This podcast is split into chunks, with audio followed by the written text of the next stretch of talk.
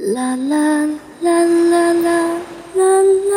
时光将记忆的流年拍成照片，记忆将时光的碎片结成花瓣。我们经过蔚蓝，那些记忆的、幸福的流年，终将会随着时间的船驶向彼岸。纯色忧伤网络电台，彼岸流年，体会成长。温暖相伴。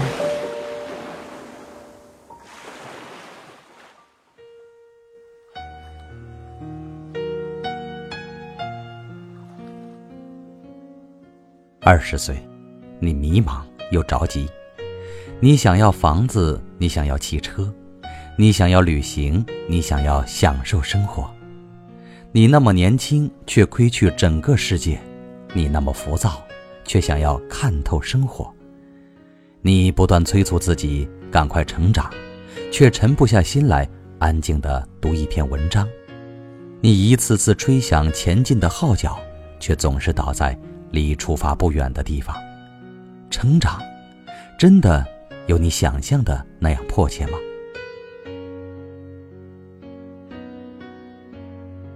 一，别急，千万别急。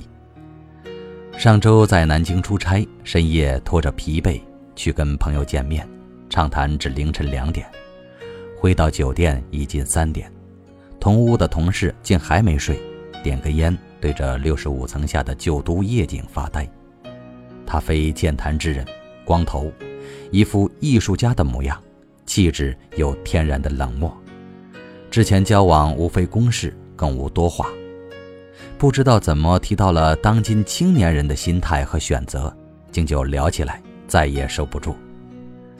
他十八岁出来闯荡，没念过大学，今年三十八岁，是一本著名杂志的设计总监。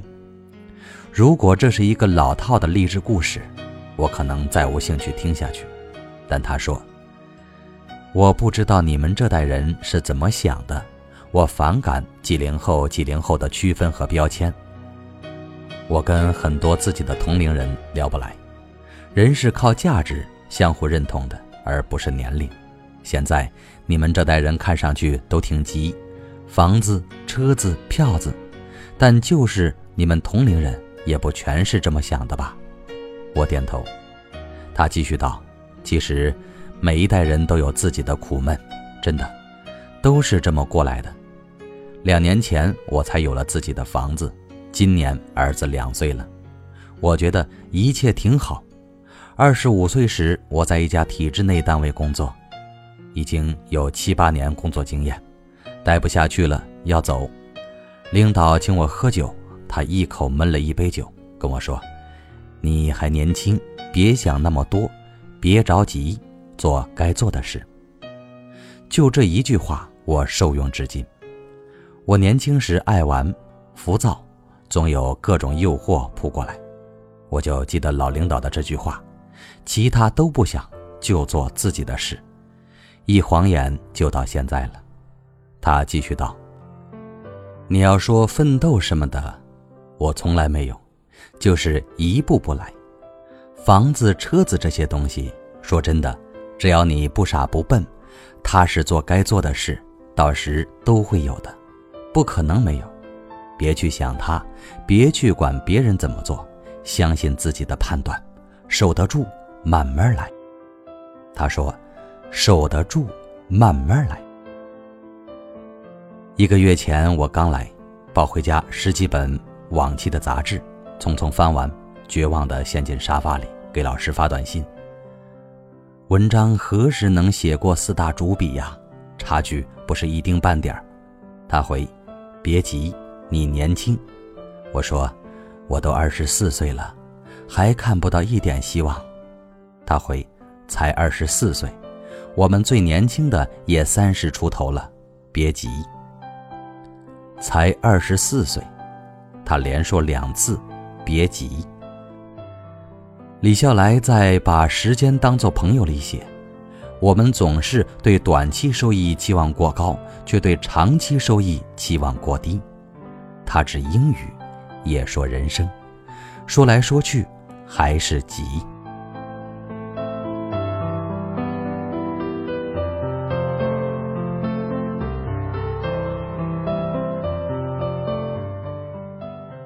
二出名要趁早害了多少人？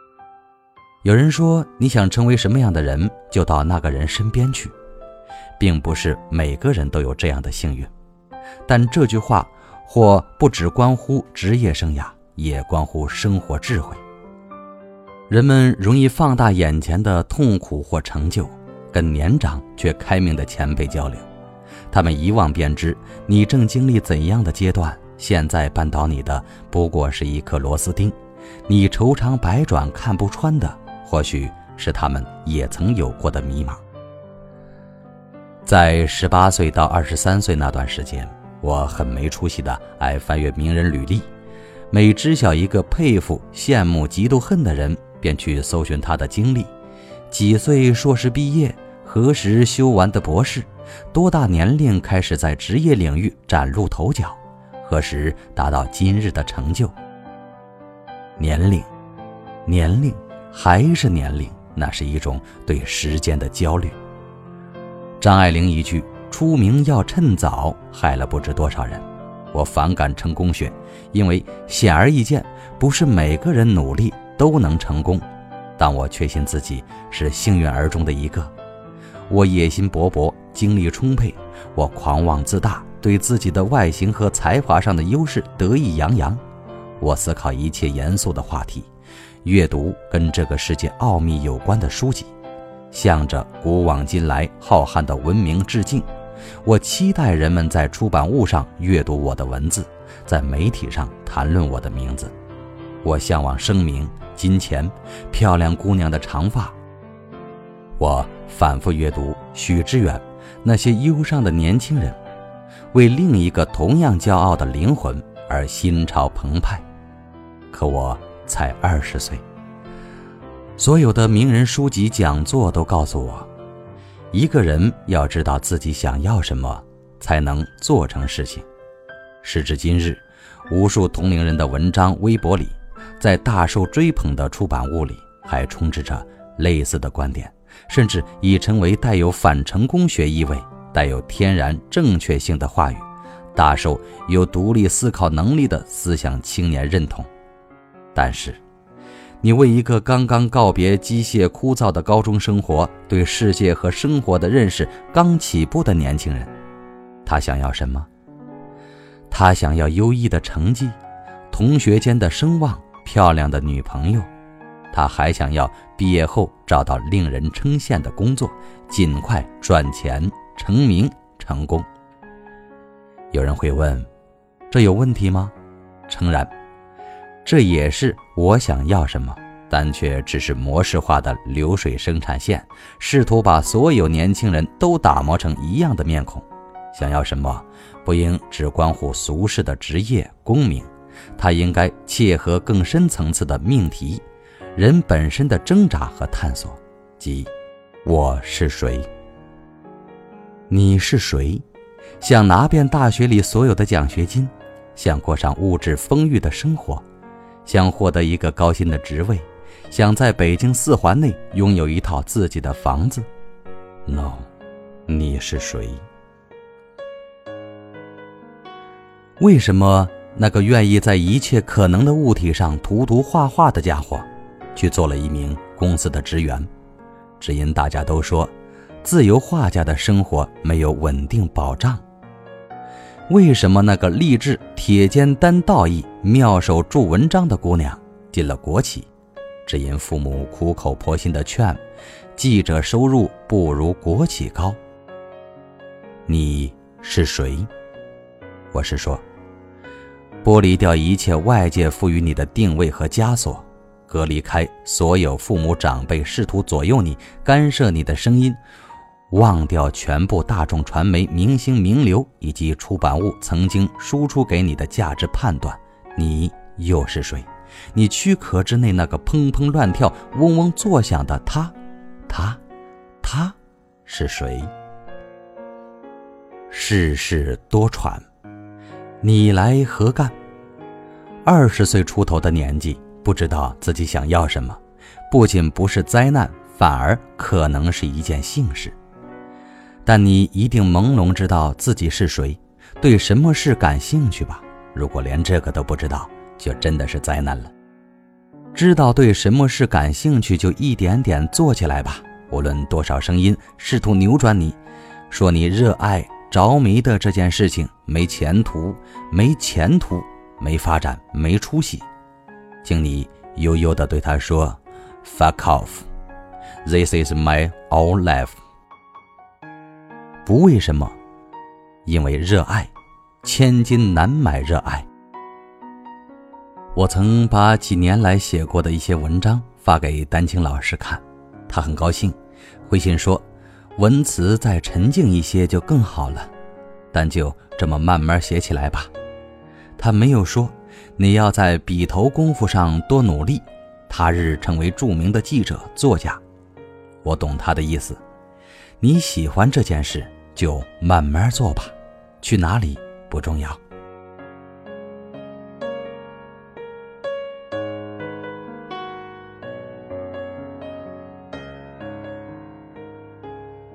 三，为什么要让人生画地为牢？朋友问我，以后想做一个出色的记者吗？我说不知道。他诧异：“你不是混传媒圈吗？”我亦诧异：“为什么要在二十岁出头的年纪给自己的人生下一个定义呢？定义即枷锁，即画地为牢。难道这个年纪？”不应该是尽一切可能伸展自己的触角，去触摸不同的多元的事物，感知并观察丰富蕴藏无限可能性的世界吗？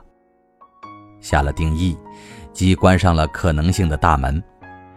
你怎知日后不会遇到更令自己好奇亢奋的事情？你才二十岁，二十多岁，二十多岁，你为什么不能去做职业旅行家？为什么不能在码了几年字后，突然迷上了摄影？为什么不？阅读名人传记，好处是能借由他者在人生关键时刻的抉择，参考自己的生活；而负面效果却可能更致命。从小立志做一名。若你回头梳理自己的人生履历，花些心思。会看到一条似乎清晰的轨迹和路线，进而恍然大悟：我正是循着这样的路一步步走来的。原来，我从一开始，就是想要成为这样的人呐。如果你写过申请学校的 P.S.，可能有类似的体验，但是，这或许是欺骗性极强的假象。回望过去履历，难免会总结归类。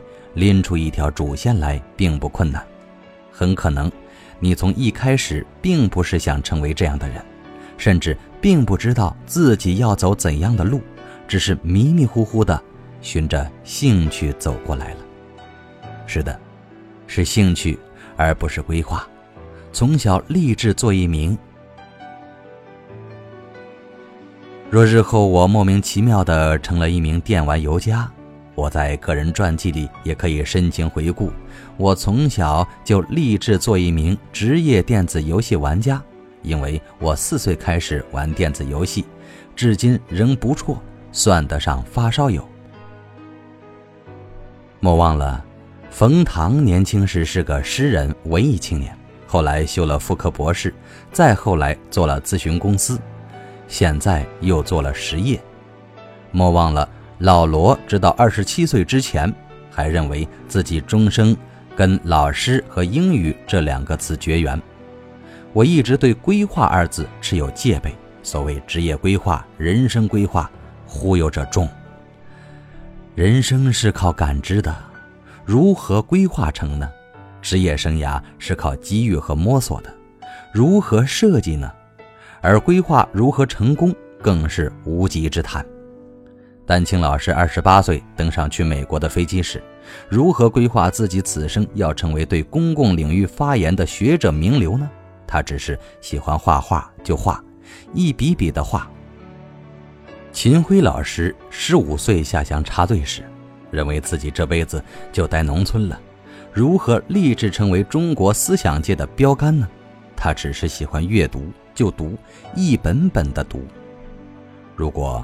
我四五十岁的时候，有机会受邀到年轻人中去开个讲座，一定要叫做“我的人生无规划”。如果我混得灰头土脸，在世俗意义上是个无人问津的卢瑟呢，那我就跟自己的孙子吹吹牛逼，讲无规划之人生中好玩的故事呗。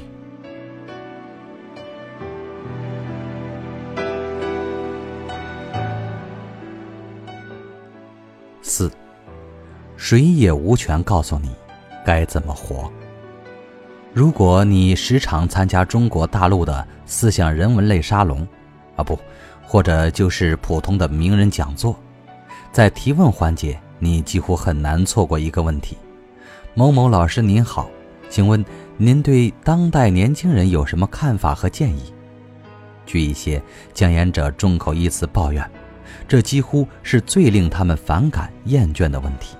或许连提问者自己都很难意识到，这个愚蠢的问题潜藏着一个不易察觉的心理成因。请告诉我们，如何才能像您一样成功、出人头地？不然呢？如某位学者所言，一个年轻人恳请一个老东西教自己如何面对新鲜世界，荒唐吗？丹青老师说：“爱干嘛就干嘛去，关我什么事？”你们好不容易生在一个可以自由选择的时代，却还想让别人知道你该怎么活。当真连自己喜欢做什么，该如何活都不知道吗？想赢怕输罢了。该做些什么，走什么样的路，难道不是循着内心的声音一步步摸索试错出来的吗？走差了，就退回来；走得急，就缓一些。时不时停下来想一想，望一望，琢磨琢磨，再继续走。怎么可能不摔跟头呢？怎么可能诸事顺利呢？怎么可能有条一马平川叫做成功的路供你走呢？不多试错几个，怎知自己跟什么样的人处得来呢？同理，不多尝试一些，怎知自己喜欢什么，不适合什么呢？正如丹青老师给贾樟柯的书写序，我们都要一步一步救自己。我靠的是一笔一笔的画画，贾樟柯靠的是一寸一寸的胶片。青年人的选择就如整个国家急功近利的写照：先污染后治理，先成功后成长，先找工作再找兴趣，先出人头地再寻找自我。某位职场中的朋友抱怨，自己的工作岗位上迷失了、困惑了，不知自己到底适合这份工作吗？我问：“你到底喜欢做什么？”他如诺半天，说不上来。有的明确表示：“我不喜欢自己的工作。”那么，我该去报个拉丁舞班吗？去报个吉他班吗？从事并非自己志趣的职业，问题并不大。业余时间发展偏好就是了，但我后来才醒悟，比不能从事自己喜欢做的事灾难性一百倍的是压根儿不知道自己喜欢做什么。黄绿曾有条状态写道：“现在想想，中国父母从小到大灌输的要一直读读读，抓紧把书读完，最好读到博士。”然后去工作，实在是害死人。这样看起来是沉得下去的表现，其实越到后面就读得越浮躁。美国人从这儿 gap 一年，那儿 gap 一年，反倒更容易找到属于自己的生活。生活本来就是个沉淀的过程，急匆匆的往学位阶梯上爬，干什么？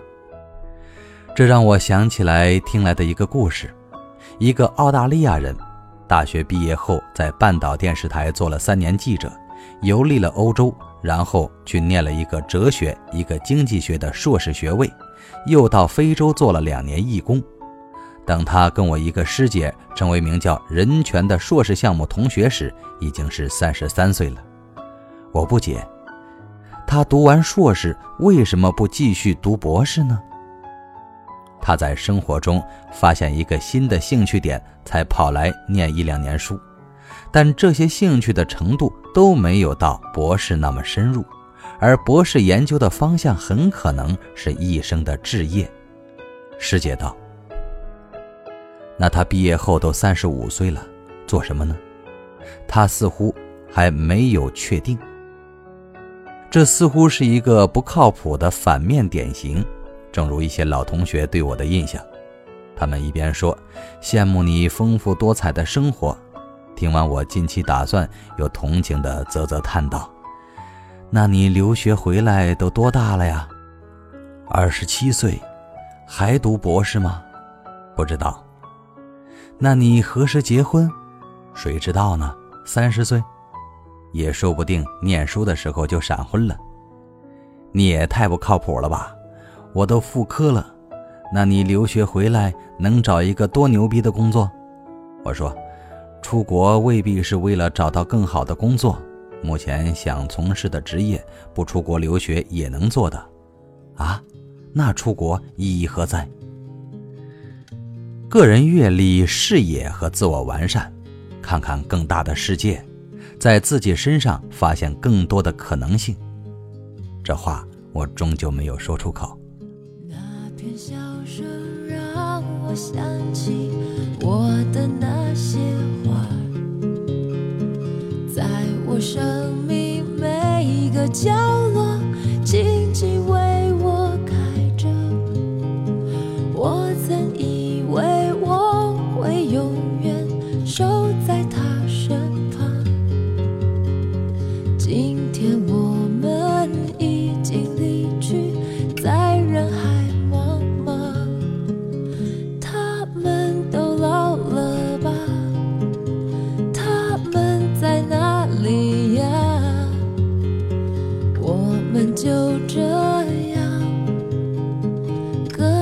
本田